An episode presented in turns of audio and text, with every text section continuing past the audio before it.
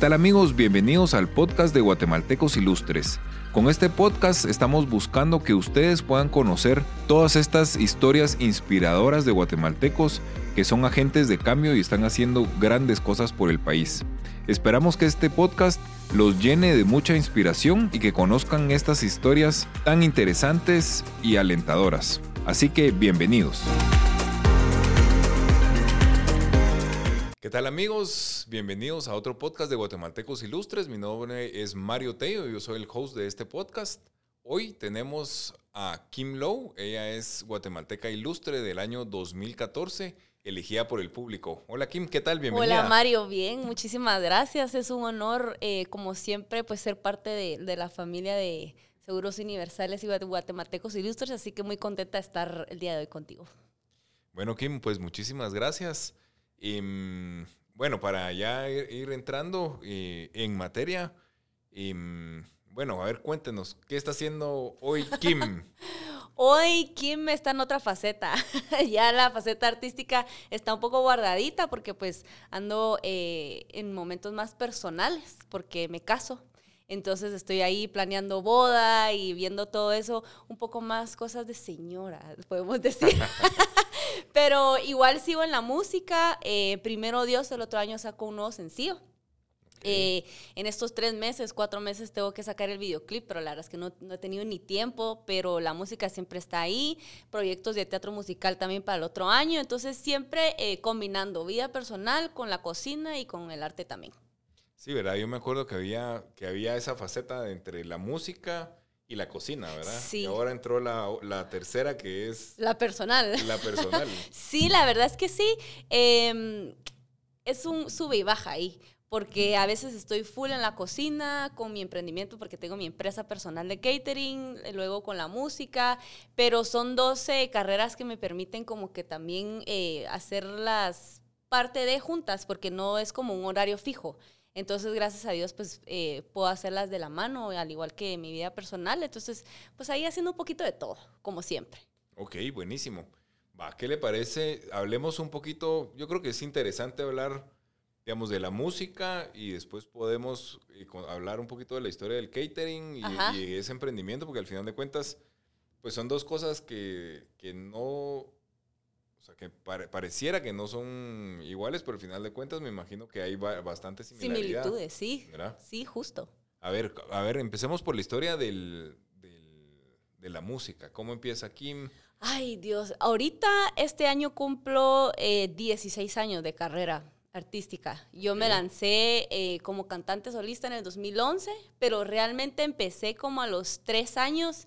Eh, siempre fui una niña muy hiperactiva, entonces mis papás me metían que a clases de piano, que clases de teatro musical. A los tres años me gradué de, eh, de actriz de teatro musical. Obviamente, pues no sabía nada, pero como ya no sabía en dónde más ponerme, pues casi que hice todos los cursos posibles. Em, y siempre fui una niña muy em, apasionada hacia el arte. Creo que me identificaba mucho, eh, siempre supe cómo comunicarme a través de él. Entonces empecé pues cantando, en el 2011 lanzó mi primer sencillo que fue Para Adelante y así es como empiezo yo mi carrera en este ámbito musical, haciendo jingles, así fue como empecé, eh, haciendo anuncios, eh, todavía lo hago, ¿verdad? Porque también soy locutora no de radio, pero para empresas entonces siempre en esa rama, en esa rama utilizando mi voz y mi arte, eh, el baile y pues un poquito de todo. Ok. Digamos, es, esta es como una carrera difícil, digamos. Eh, eh, Ay, sí. Digamos, difícil en... Bueno, yo creo que tal vez una carrera fácil, ¿verdad? Pero, em, pero digamos que es difícil en, en otros países. Y, Ajá. Y en Guate creo que es como el doble, no sé si es el doble difícil, pero digamos, no tenemos como la cultura del artista nacional, digamos. O sea, sí, yo sí siento que, o sea, sí es difícil a nivel mundial, pero más en un país como el nuestro que no hay cultura y no hay industria. O sea, ¿a qué me refiero con no hay industria? Ahorita tal vez sí la vemos creciendo más, ¿verdad? Hay más en producciones tanto de cine, eh, cortometrajes, la gente está más interesada en el teatro, eh, pero hay una industria así como eh, no hay, hay muchos artistas independientes, digamos, porque en Guatemala no existen lo que son las disqueras, hay muy pocos productores, entonces creo que es más difícil em, como que salir a la luz en cuanto a exponernos internacionalmente. Aparte que en mi persona, o sea, personalmente yo canto música en inglés. Eh, el 90% de mis canciones son en inglés en un país latino, entonces sí me ha costado un poquito más esa parte porque pues eh, aquí se escucha mucho lo que es, o sea, reggaetón, bachata, tropical y pues yo soy totalmente lo opuesto porque canto en inglés y el, el pop, pero aún así la gente me ha recibido muy bien. La verdad es que sí es una carrera difícil porque no es constante, o sea, no es un trabajo que en donde siempre uno tiene presentaciones, sino hay meses buenos, hay meses malos, eh, hay veces en donde uno canta más, otras veces no. Eh, las ventas hoy en día eh, discográficas, o sea, ahora todo es streaming, entonces siempre hay cambios en esta carrera, no es algo constante, pero es bonito porque siempre hay retos y siempre hay que ir aprendiendo y, estar en lo nuevo, en lo que a la gente le gusta, entonces eh, es difícil, pero al final es gratificante también. Ok, digamos, bueno, hace, cuando, si, si si empezó hace 16 años, digamos. no vamos a decir la edad que tengo. yo ya la vi porque nos hicimos la prueba. Nos hicimos la prueba de COVID. pero, digamos, creo que hace 16 años a ahora, o sea, es muy diferente, digamos, o sea, para, para ir entendiendo, digamos, creo que a veces siempre es importante, ¿verdad? Entender, para, digamos, entendiendo el pasado, creo que se, se, puede entender lo que, lo, lo que estamos haciendo hoy, ¿no? Entonces, creo que hace 16 años, pues creo que empezaban tal vez las, las redes sociales. Sí. Eh, no todo el mundo tenía, digamos, era, era algo todavía muy diferente, digamos, el tema del streaming. O sea, ahora, hoy ya la mayoría, como, como, como, como tú lo dijiste, pues es, es, es eh, música en streaming. Em, cualquiera, bueno, no cualquiera, pues, pero se pueden hacer alguien se puede hacer viral, lo pueden encontrar a alguien, eh, digamos, está en las historias de que escucharon cantar a esta persona y se volvió famoso. En TikTok. En TikTok. Y, digamos, yo pensaría que hay como, hay más oportunidades, pero también es más difícil porque ya no solo cantan 50, sino que ahora cantan 500 o 5000, ¿verdad? Sí, en ese sentido sí está más fácil porque uno eh, se puede conectar más fácil con el público. Antes no habían herramientas en cuanto a, cercanía, pues, porque ahora podemos conectarnos con los fans a través de TikTok, a través de Instagram y todas estas plataformas. Eh, a mí, yo sí extraño, por ejemplo, las... Eh, ruedas de prensa, eh, cuando uno tiene que ir a giras de medios, porque hoy en día, pues un montón, más con el COVID, que yo sí lancé canción en, el año pasado cuando estábamos eh, un poquito más encerrados, todas las entrevistas fueron a través de celular, streaming, entonces yo sí extraño eso porque se pierde esa magia de, de esta industria tan bonito de conocer los medios, conocer gente, eh, presentar tu videoclip y todo. sí ha sido en personalmente más difícil porque ahora lo que manda son muchos los followers, los likes y todo eso. Cuando yo empecé eso no existía.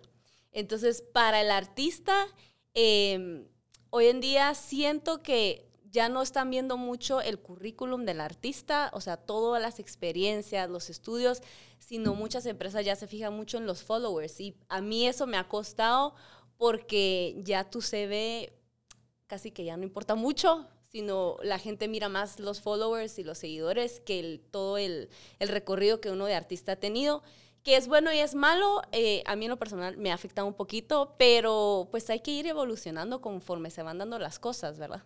Ok, o sea, digamos, como para, para hacer como un resumen, digamos, los retos de hace 16 años y los retos de ahora, digamos, porque sí, sí, sí. que cuáles serían, cuáles eran antes y cuáles son ahora, creo que es interesante. Los retos de ahora creo yo que es eh, estar al tanto en redes sociales. O sea, a mí sí me ha costado bastante lo que es TikTok e Instagram porque ya la nueva generación viene como, con un chip diferente. O sea, yo tengo, voy a decir la edad, tengo 31 y soy millennial, pero me cuesta demasiado estar al día con las redes sociales, eh, con las tendencias, con lo que se hace viral, con todos estos challenges de TikTok y todo eso. Eh, es difícil esa parte en, personalmente. Antes creo yo que era más difícil em, en cuanto a producir, porque hoy en día eh, cualquiera puede producir desde su casa, con buen equipo, eh, con cosas en la computadora. Antes como que uno tenía que buscar más eh, gente que tuviera ese equipo. Hoy en día cualquiera puede producir, que es bueno, porque al final de cuentas es una carrera también cara. Entonces creo que hay más facilidad hoy en día de producir cada quien sus cosas. Hay muchísimo talento cuando antes uno tenía que, pues, alquilar micrófono, alquilar eh, estudio eh, y todas estas cosas que tal vez no estaban a la mano como hoy en día.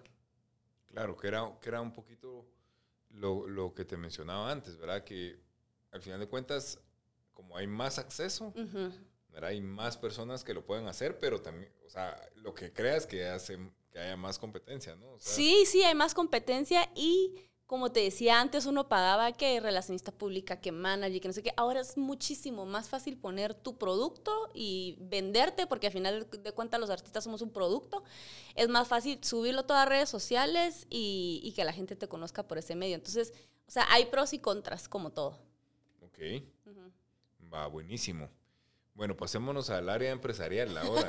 Creo que y, y, platiquemos del emprendimiento, este emprendimiento, cómo, cómo nace, cómo... Ay, la verdad es que nace porque mis papás me exigieron, y esto es importante creo que para las generaciones que vienen, eh, más los que se quieran eh, incursionar en este medio artístico, ya que sí es un poco difícil, más en Guatemala, como lo comentábamos, eh, me dijeron y me... O sea, no me lo exigieron, pero sí fue un consejo de, mira, o sea, la industria a la que tú querés es difícil. Sería bueno que estudies algo más para que tengas una empresa y un colchoncito para poder mantenerte tu carrera. Entonces, eh, no he sido nunca buena con las matemáticas, lo científico, yo siempre he sido artístico y eh, lo que más me gusta también, aparte de cantar, es cocinar. Entonces empiezo a estudiar lo que es gastronomía aquí en Guatemala, eh, que de todos modos es un arte también. Y pues así es como empiezo, eh, mi catering empieza con una clase en la universidad donde teníamos que crear nuestro logo, nuestra empresa y conforme el tiempo se fue haciendo realidad. Realmente lo que era antes escrito en un papel, pues se fue haciendo un catering que ahorita ya creo que vamos a cumplir 10 años. Kim's Cuisine se llama la empresa. Y la verdad es que es súper rico porque yo soy mi propia jefa, yo me pongo mis horarios, entonces eso me permite también seguir adelante con la música. Ok, ¿cómo, digamos, eso me gustó, ¿verdad? De lo que estaba escrito, llevarlo a hacer realidad, digamos, ¿cómo es ese proceso y cuáles son, digamos, como los retos que, que, conlleva esa parte, ¿no? Ha sido súper difícil porque igual que la música, o sea, eh, ahora eh, las empresas tienen que también empezar a meterse a Instagram, a TikTok y todo eso. Eh, la empresa la tengo con mi mamá.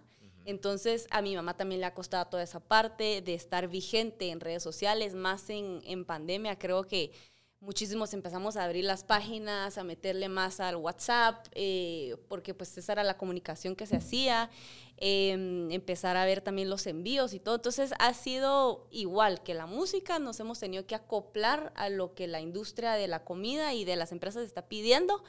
Em, somos todavía amateurs, la verdad. No voy a decir que somos, a pesar de los años, sí nos ha costado y todavía estamos como que tratando de que la empresa crezca más. Pero es bonito verlo así, que pasó de un proyecto universitario a algo realidad. Y la verdad es que no se necesita mucho. O sea, hoy en día hay muchísimas formas también de cómo eh, poner a la venta tu producto y tu empresa con redes sociales, eh, el boca a boca, nosotros como empresa nos ha servido muchísimo, eh, las páginas en Facebook también ahora son un hit. Entonces, eh, poco a poquito hemos ido, como te decía, hay días buenos, días malos en el catering. entonces, pues ahí vamos. La verdad es que contentas, pasito a pasito, no es una empresa grande, pero lo poquito que hacemos, pues lo hacemos con mucho amor, con mucho cariño y ya, ya tenemos como que nuestro núcleo de, clientes. Gracias a Dios. Y el tema de pandemia, ¿cómo les afectó? Porque esto es de las industrias como más afectadas, ¿no? Ajá, la verdad es que a nosotros nos fue súper bien. Increíblemente ahorita que ya la gente ya está saliendo, se nos ha bajado más. Porque la gente lo que buscaba era eh, pues comida que fuera accesible en cuanto a que lo llevaran, los envíos y todo, y la gente no estaba saliendo a restaurantes. Había mucha gente que se quedó encerrada, muchos que o no tenían ganas de cocinar o no sabían cocinar o querían algo rico el fin de semana y nuestras ventas desde que empezó la pandemia eh, hasta el año pasado subieron un montón. Entonces eh, fue tanto así que tuvimos que empezar a... Mm, a mandar hasta cosas por WhatsApp porque la gente quería platillos diferentes todas las semanas eh, entonces tuvimos que abrir una página en internet, todavía no estamos en Instagram, pero ya lo estamos planeando. Y, y así fue como empezamos. O sea, en pandemia a nosotros nos fue súper bien, súper, súper bien. O sea, sí, pues entiendo que cambiaron el giro, un poquito el giro del negocio o siempre... No, sí lo cambiamos completamente. Inclusive tuvimos que mandar a hacer eh, las famosas mochilas de delivery porque nosotros no contábamos con delivery, o sea, nosotros éramos full catering que llegábamos a, los eventos o la gente lo tenía que ir a, traer a nuestra casa porque solo somos dos personas. O sea, es una empresa bien chiquita y pues la gente obviamente no salía de sus casas, entonces tuvimos que eh, darle un giro, hacer nuestra mochila, eh, contratar gente que llevara el delivery, entonces sí tuvimos que meternos a lo que estaba llamando la pandemia. Claro, y con más retos, porque al final de cuentas todos, está, todos necesitaban mochilas, todos necesitaban delivery, todos, o sea, era en la parte como caótica donde estaban todo on demand, toda esa parte, ¿no? Sí, y también cambiar pues la forma de presentación, porque ya todo lo teníamos que entregar eh, pues súper más, o sea, siempre fuimos higiénicas, obviamente, pero había que ponerle más atención al cuidado de la comida, a cómo se llevaba empacado, trasladarlo de un lugar al otro, pedir la ubicación y que el ACH y todas estas cosas. O sea, nosotros éramos un, una empresa muy old school, digamos, que nos podían pagar con cheque o nos podían pagar con efectivo y entonces el ACH ya la gente ya no manejaba dinero, entonces abrir una cuenta y que tuviera ACH. La verdad es que nos tocó acoplarnos y hoy en día sentimos súper rico porque es más fácil. Ha sido más fácil. Les dejó la, como la carretera ya hecha para que, para que todo esto fluyera. Sí, así es. se quedaron, digamos, en el negocio siempre como con esta línea de negocio del delivery y de mandar comida y ahora que ya se, que ya abrió, digamos, eh, ¿siguen haciendo los catering regulares o se apagó una y siguen con la otra? O sea, tenemos las dos opciones, pero sí se apagó bastante lo de llevar el catering a, lugares y a eventos. O sea, la gente ya se quedó con el chip de mándemelo, eh, mándeme el menú por WhatsApp. Eh, antes hasta nos pedían eh, cotizaciones y, muestras, digamos, ¿verdad? Hoy en día ya la gente quiere como algo más fácil, o sea, quiero ver lo que tiene, el precio, ¿verdad? Y sí, pues nos tocó acoplarnos a eso y, y, la verdad es que sí nos ha dado un poco de miedo meternos a todo el rollo de las redes sociales porque solo somos dos personas, pero ya la gente también ya lo está pidiendo. Entonces ahí vamos aprendiendo poquito a poquito qué es lo novedoso, qué es lo que sirve, lo que no sirve, pero contentas, contentas y para nosotros es más fácil eh, mandarlo o que lo lleguen a traer porque pues eh, antes era de llevar las toallas y, o sea, era más complicado, entonces para nosotros se nos facilitó un poquito más, digámoslo así. Ok, va. Y digamos, entendiendo el cruce y digamos como los retos o qué similitudes hay entre, entre, entre la empresa de catering y la música, digamos. Hay una que son redes sociales, que, pero esas la dejamos para de último. Eh, similitudes, creo que las dos carreras son de mucha disciplina. Eh, el chef y el cantante no descansan, porque lo he visto. Eh, digamos, para mí diciembre es el mes, noviembre y diciembre es el mes, son los meses más complicados porque mientras todo el mundo anda en parranda y que en los convivios aquí yo estoy o cantando en convivios o cantando en eventos navideños, etcétera, o me toca cocinar que la cena de Navidad, que la cena de Año Nuevo. Entonces, son dos carreras que, en las que no descansamos como que en los... Eh, cuando hay eventos, digamos, cuando son días de vacaciones. Eh, los dos requieren muchísima disciplina, los dos requieren muchísimo estudio también. Eh, no es solo de venir y Ay, voy a cocinar o voy a cantar. Tienen muchísimas herramientas y pues lo de las redes sociales también, ¿verdad? Que, que las dos cosas necesitan de ese como plus hoy en día. Ok, bueno, yo creo que sí, ¿verdad? El tema de disciplina es súper importante. Sí, creo que en general la disciplina en todo, en todo el ámbito. Sí, en, en donde, donde sea es, necesaria, ¿no? Y, mm, y digamos,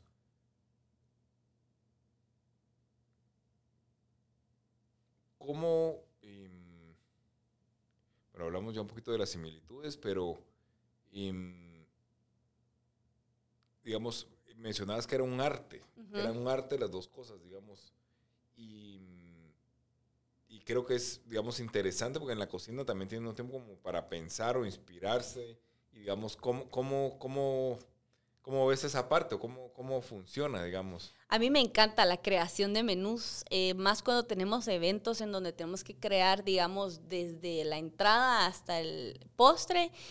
Hay mucha gente que tal vez no ve el trasfondo de realmente lo que es cocinar, ¿verdad? Es ponerle mucho corazón y ponerle mucho arte de sabores, eh, de texturas, colores. Para mí mi parte más, o sea, mi favorita es cuando uno emplata un, plato, o sea, se llama emplatado. Eh, cuando ya le pones como que los detalles de, de los colores, de, de la decoración. Eh, lo hemos visto en las cenas de, que tenemos siempre con ustedes. O sea, es, es increíble ver un plato ya así montado con los colores, las texturas. Realmente conlleva muchísimo. Eh, estar tras la cocina. No es solo de, ah, frío esto y hago esto, sino hay que meterle muchísimo, em, hay que pensar mucho cómo se conjugan eh, los, los colores, el sabor, las texturas, o sea, es, a mí me encanta, es una experiencia súper bonita. Em, y sobre todo lo que más me gusta es cuando uno pasa el plato y ve a la gente al, al comenzar a probarlo y se queda así como, Obviamente hay gente que no le gusta, pero, pero es, es satisfactorio ver cuando tantas horas de trabajo, porque uno no solo cocina una hora, o sea, el prep de cocina, si es una cena a las 7 de la noche, empieza uno a cocinar desde las 9 de la mañana, a hacer todo el prep. Entonces sí, es bastante cansado, pero es muy bonito. Ok. Bueno, y la, y la segunda similitud era el tema de redes sociales, ¿no? O sea, em, digamos, la, una, la, como tú dijiste, ¿verdad? Al, final de cuentas, el cantante es un producto y la cocina es otro producto, digamos. Eh, ¿Qué podemos decirle a la audiencia acerca de redes sociales, algunos tips, eh, retos, digamos, tal vez son retos. Yo creo que al final de cuentas, a través de los retos, puede ser que alguien esté pasando por lo mismo y, y lo podamos ayudar, ¿no?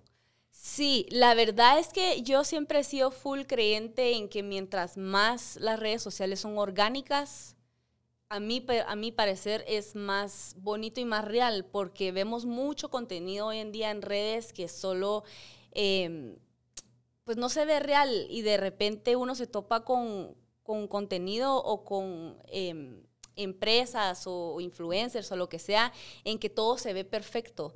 Y para mí como artista y como chef, creo que en las imperfecciones de un artista y de, un empresario, o sea, está lo bonito.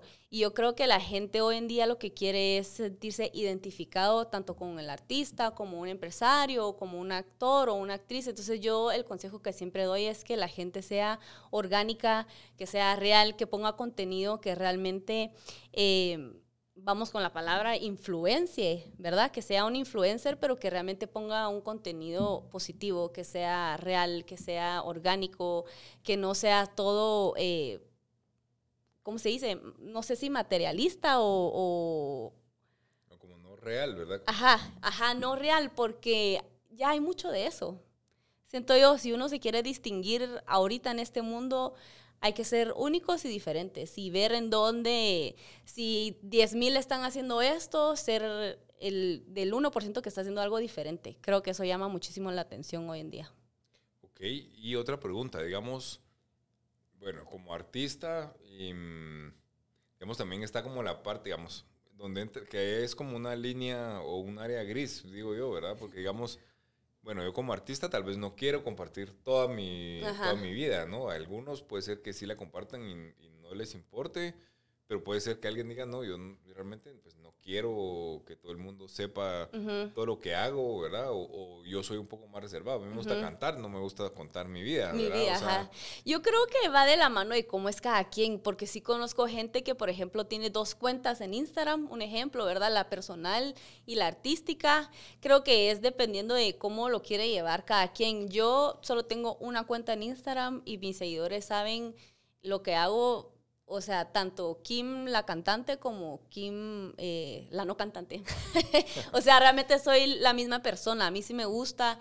He visto que, que, a mis seguidores les encanta realmente, y eso es algo muy importante, como estudiar eh, qué tipo de personas nos están siguiendo, qué tipo de contenido quieren ver, porque en mi caso, pues sí les gusta que suba cosas artísticas y alguna que otra foto bonita, pero me he dado cuenta que les gusta muchísimo cuando yo comparto fotos, por ejemplo, eh, contenido ahorita de, de, mi boda o de mi familia o, en COVID, pues también... Eh, cuando me dio la primera vez COVID, pues hice un post de cómo me sentía y ese post tuvo muchísima aceptación porque la gente hoy en día lo que busca es sentirse conectado con uno. O sea, saber que a la, ella también está pasando por lo que yo estoy pasando. Entonces, yo siempre digo que es mejor ser así pero si hay artistas o personas que no les gusta compartir pues eh, lo que sucede detrás de cámaras, pues creo que también está bien. Creo que ahí sí depende de, de cómo cada quien lo ve y lo sienta, pero a mí sí me ha funcionado ser transparente, totalmente. Ok, digamos, vamos al tema de autenticidad y, me llamó la atención la parte de conexión, ¿verdad? La parte de poder conectar con las personas, pero creo que ese es el reto, ¿no? Poder conectar. Ese es el reto y, uno puede conectar siendo uno mismo. O sea, a la gente le gusta, realmente a la gente le gusta conectar eh, con autenticidad. Eh, yo lo he visto y, y yo decidí ser así porque yo sigo a artistas que son así. Entonces, si a mí me llama la atención ver a j por ejemplo, sin maquillaje, contando su historia de sus hijos y no sé qué, entonces yo me siento identificada e inspirada. Entonces, eh, creo que eso es algo bonito cuando el fan y, el artista como que tienen como que esa conexión, a pesar de que no se conozcan personalmente, pero las redes nos da esa oportunidad de, comunicar lo que está pasando atrás, porque yo creo que lo que sucede con los artistas es que ven todo muy bonito, como que ven solo lo bonito, lo elegante, eh, lo lindo y lo alegre de, la, de esta carrera, pero realmente hay muchísimas cosas que tal vez la gente no se da cuenta que pasan atrás de escenarios, atrás de micrófonos, en donde el artista realmente eh, no se siente cómodo o no está feliz o tiene muchos altos y bajos y la gente lo único que ve es pues el resultado final y entonces han de decir, ay, qué alegre la vida de ella, ¿verdad? Se va a pasar de entrevista en entrevista y realmente hay muchísimas cosas más atrás que solo lo bonito que, que el público ve. Entonces, creo que es importante comunicarlo eh, y para que también entiendan un poco al artista, que no solo es artista, sino también es persona, porque a veces mucha gente eh, como que pierde eso, cree que el artista es alguien o yo no sé, pero se les olvida que también tenemos sentimientos, una vida eh, atrás de los escenarios, cosas que nos pasan personales, nuestra familia, parejas, etcétera.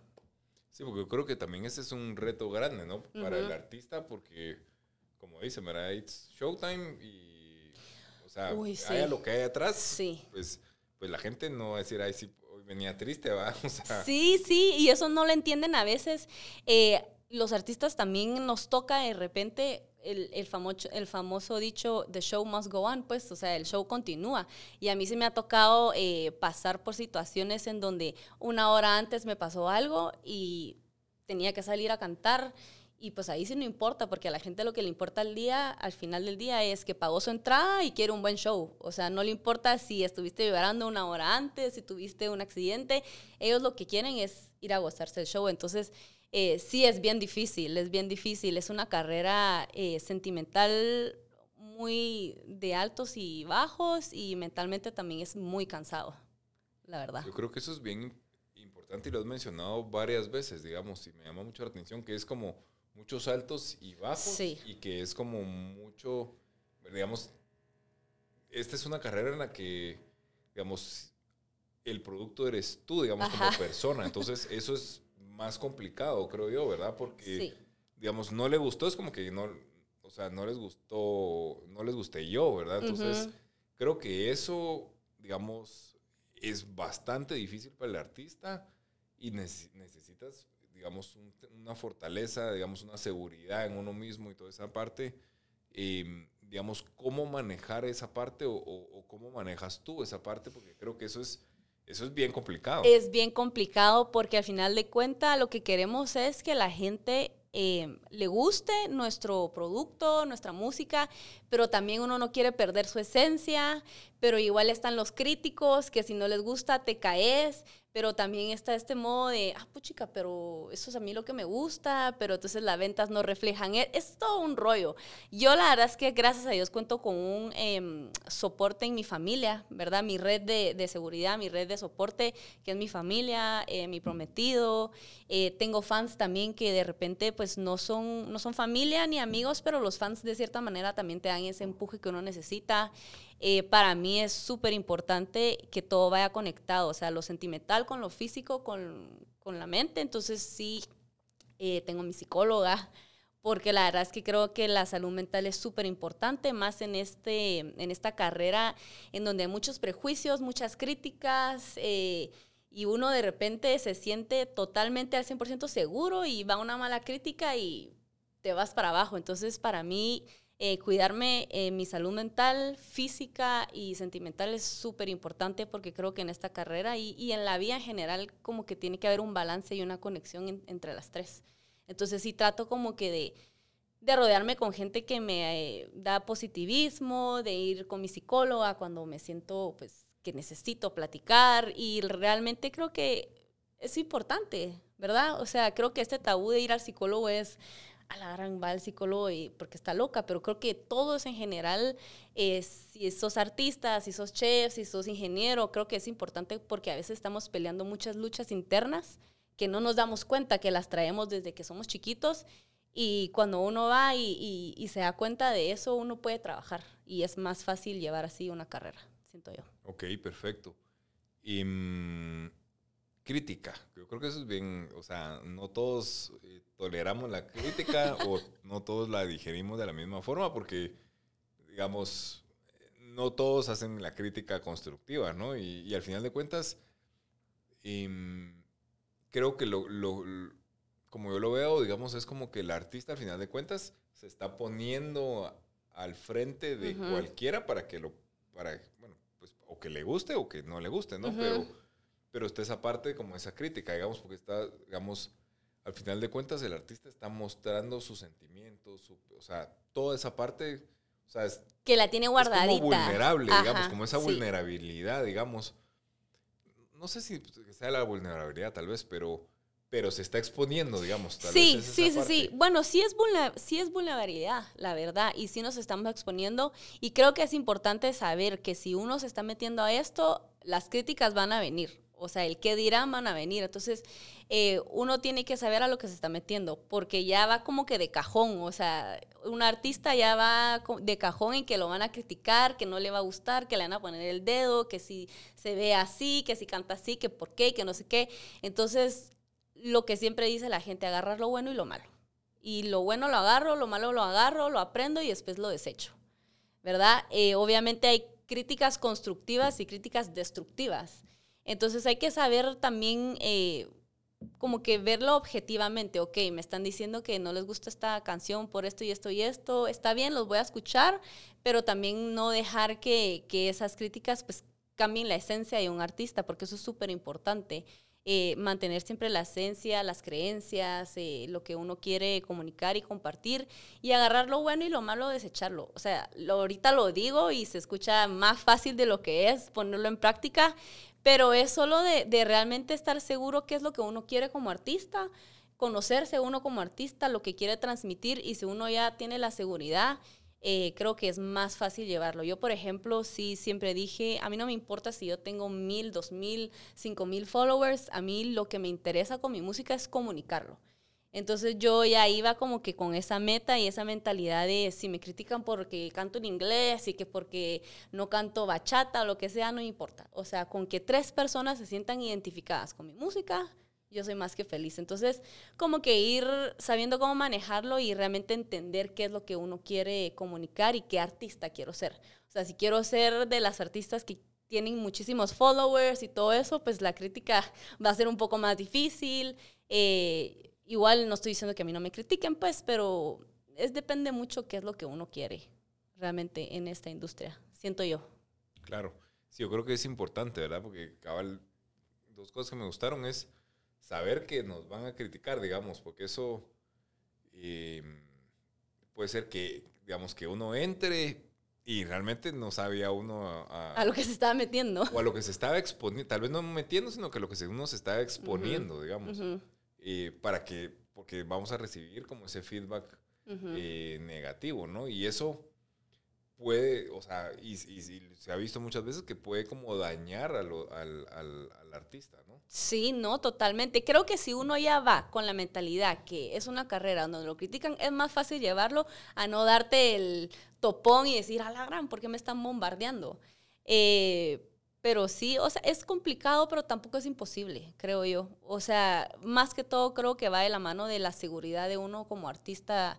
No estoy diciendo que yo soy al 100% segura, porque tengo mis inseguridades, pero es lo que te comentaba, si uno está al 100% segura de qué artista es y qué artista quiere ser, se lleva un poquito más fácil.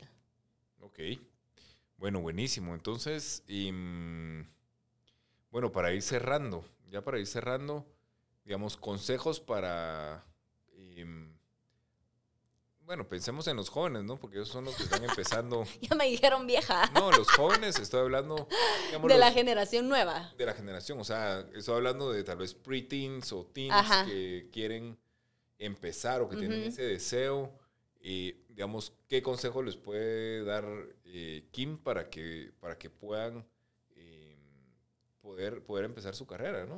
Pues yo creo que primero es em, realmente ver qué tipo de artista quiero ser, lo que hablábamos antes, ¿verdad? Eh, conocer uno sus debilidades y sus fortalezas, porque eso es súper importante. Em, trabajar muchísimo y estudiar muchísimo, prepararse muchísimo, porque hoy en día creo que cualquiera puede agarrar un celular y grabar y cantar, pero es más un artista completo el que se prepara al que solo se lanza. En mi opinión, creo que es importante estudiar, escuchar muchísima música, conocer realmente la historia de la música, no solo lo que está pasando hoy en día, que es el reggaetón y todo eso, sino realmente hay una historia musical que aprender de muchísimos artistas lo que yo siempre le, digo a la gente que me pide consejos es que no solo se guíen por un género, o sea, estudiemos todos los géneros porque todos nos aportan, todos nos ayuda eh, y siempre mantener los pies en la tierra, eh, saber siempre a uno dónde quiere ir, eh, ser humilde, creo que eso es, tal vez no lo enseñan en la carrera, o sea, no todo es voz, no todo es... Em, el show, el, el, show, o sea, también va mucho de la mano lo que la, el artista proyecta, lo que uno cree, lo que uno, eh, sus valores, la humildad y todo eso. No es solo un artista el que canta ya, ya, sino realmente es eh, cómo uno se comunica con la gente, que lo sigue, que nos apoya. Y pues y el consejo que siempre doy siempre es que sean ellos mismos. O sea, no vale la pena copiar a demás artistas porque creo que eh, lo que tú decías, ser genuino es muchísimo más, más importante que ser tendencia siento yo. Ok. Bueno, pues muchísimas gracias, Kim. La verdad es que, pues bonita historia, bonito ponernos al día. Y pues ya teníamos bastante ratito de, bueno, sí nos hemos visto porque Kim siempre nos ha ayudado en la elección de, de, la parte artística. Ay, sí, me encanta. pero, pero no habíamos tenido el tiempo de ponernos al día eh, y saber qué era lo que estabas haciendo. Así que te agradezco muchísimo por estar acá con nosotros y pues no sé si quieres agregar algo más. No, gracias por la oportunidad. No sé si hablé así tan rápido, no expuse mis ideas, pero igual eh, para mí es un gusto estar contigo, Mario, con toda la familia de Seguros Universales y Guatemaltecos Ilustres. Creo que es un proyecto súper lindo que da a conocer muchísimo talento que tal vez eh, no conocemos o que no están escondidos, pero no, no, no, los vemos a la luz y lo hemos podido ver cada vez que estoy eh, en el comité artístico. Hay muchísimo talento en Guatemala y creo que em, un llamado a la gente a que, a que realmente apoyemos el talento guatemalteco porque hay muchísima gente talentosa, con ideas extraordinarias y de repente pues no les damos el crédito que merecen. Entonces, eh, agradecerles siempre a ustedes por, por ese apoyo que, que le dan a Guatemala y, pues por el tiempo también y espero que, que más de algo les haya servido pues lo que hablamos hoy. Bueno, Kim, pues muchísimas gracias. Bueno, a todos nuestros amigos del podcast, eh, muchas gracias por escuchar este episodio eh, de Guatemaltecos Ilustres. Esta es una iniciativa de Seguros Universales. Mi nombre es Mario Tello y muchísimas gracias y escuchamos o nos escuchan en la próxima.